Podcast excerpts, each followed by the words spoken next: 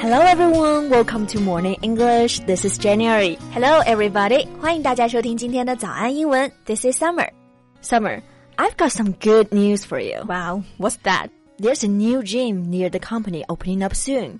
Now you can hit the gym more often. Great! I'm going there today, and I hope there are also some muscular, handsome guys. Do tell me if you see one. I believe there'll be more than just one. Then I'll just go with you. 你看看你，只是为了看帅哥才愿意去健身房吧？不不不，我是去向他们学习，学习他们为什么身材可以那么好。好吧，我们上次不是刚讲了健身房的各种表达吗？那今天我们就正好来看一看，夸人身材好，那英文可以怎么说呢？ OK，欢迎大家到微信搜索“早安英文”，私信回复“救命”两个字来领取我们的文字版笔记。夸人身材好啊，我觉得可能会有人用到 healthy 这个单词。They might say you're healthy or you look healthy。嗯，因为查字典 healthy 可以表示强壮的，但是这个词呢和 sick ill 是对应的，对强调 have good health，但是呢不一定是身材好。对的，所以如果你夸人身材好啊，其实可以用到一个非常简单的形容词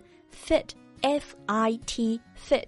It means healthy and strong. Yeah, we can say you are fit, you look fit. Okay. And another expression we can use is in good shape. Shape 这个单词呢，可以指形状，还可以指体型。In shape, in good shape，这两个表达都可以。 You know, most of the celebrities are in good shape. Yeah, especially female celebrities. Yeah. 你看《乘风破浪的姐姐》里面，每个姐姐身材都保持的那么好。对，那我们就忍不住要夸他们了。Then we can say in the reality shows, sisters who make waves, every one of them keeps themselves in really good shape. Yeah, they're not just pretty, but so slim. 对，就很瘦。但是其实我觉得身材好不仅仅是要瘦，还是要匀称，对吧？有一点肌肉，对就看上去很健康的那种。哦、Oh, 那就是要有 muscle, very muscular. 诶也不是 muscular，这个词是 muscle 的形容词，但它强调不是有一点点肌肉，而是肌肉非常发达的，特别强壮。Someone who has large and strong muscles。哦、so Oh, we can say a muscular man 用来描述男生。那 Jane，你喜不喜欢有肌肉的男生？喜欢啊， 不过如果脸好看，有没有都可以啦。我们上次去游泳啊，你看到那个又帅又有肌肉的游泳教练，太养眼了。口水都流出来了，好吧？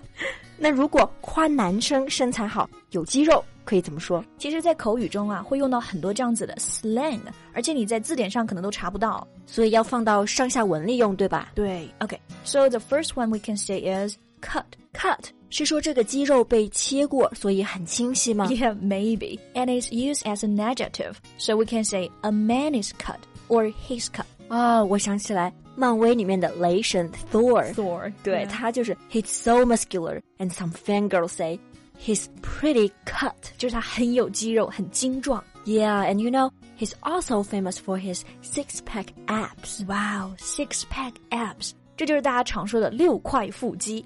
Yeah. Six pack 本来可以指就是六个一装的那种一提的啤酒，这里其实就是说腹部的这个肌肉就和那个六个装的啤酒一样整齐，然后很突出。腹肌这个单词的全称呢是 abdominal，但是直接说前面的两个字母 ab，后面再加上个 s，就是指的腹肌了。对，if someone has two more abs, then we can say he has eight pack abs. I have one pack ab. You see, you don't even need abs, just ab. Oh, thanks to all the food I've eaten. Oh, All right. 那我们刚刚讲到这个 cut，但你知道在肌肉男的世界里啊，这还只是入门级的。入门级，那还有比 cut 有更多肌肉是什么单词啊 Here's one that's used very often. Ripped. ？rip 这个单词呢有撕裂的意思，那这就是肌肉撕裂者了，是不？对对，差不多。When you have really low body fat and strong muscles, you will look like ripped. Oh, so we can say he has ripped abs, or he is ripped. Exactly. What kind of guy do you prefer, ripped or cut? Both, you know, they're all in good shape. 那他们真的就是一点赘肉都没有。 哎，对，你看，那我们夸人身材好的时候啊，也可以用到这样反面的表达，说他一点赘肉都没有，对吧？那赘肉，Do you know how to say it？ There's one expression. There's one expression that's very interesting. Love handles. Love handles. Handles 不是指那个把手吗？字面意思就是爱情的把手。你想想，要是有人从后面搂着你的时候，是搂在哪里？你的腰上， 对，所以就是爱情腰上的赘肉，对不对？对爱情把手。It means extra fat on someone's waist. Got it. And I have to admit that I've got some love handles. Me too. 哎，那腰上这个游泳圈啊，我想起来还有个表达，可以说 spare tire。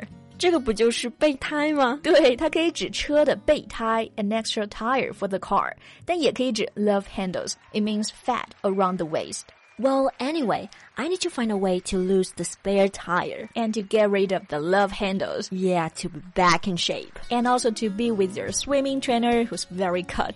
That's the goal. All right, I think that's all the time we have for today. 那今天这些表达呢，大家不仅要会用，最好啊还是能听到别人能对你这么说。对，那笔记呢也为大家整理好了，欢迎大家到微信搜索“早安英文”，私信回复“救命”两个字来领取我们的文字版笔记。 Thank you so much for listening. This is Summer. This is January. See you next time. Bye. This podcast is from Morning English. 学口语就来早安英文。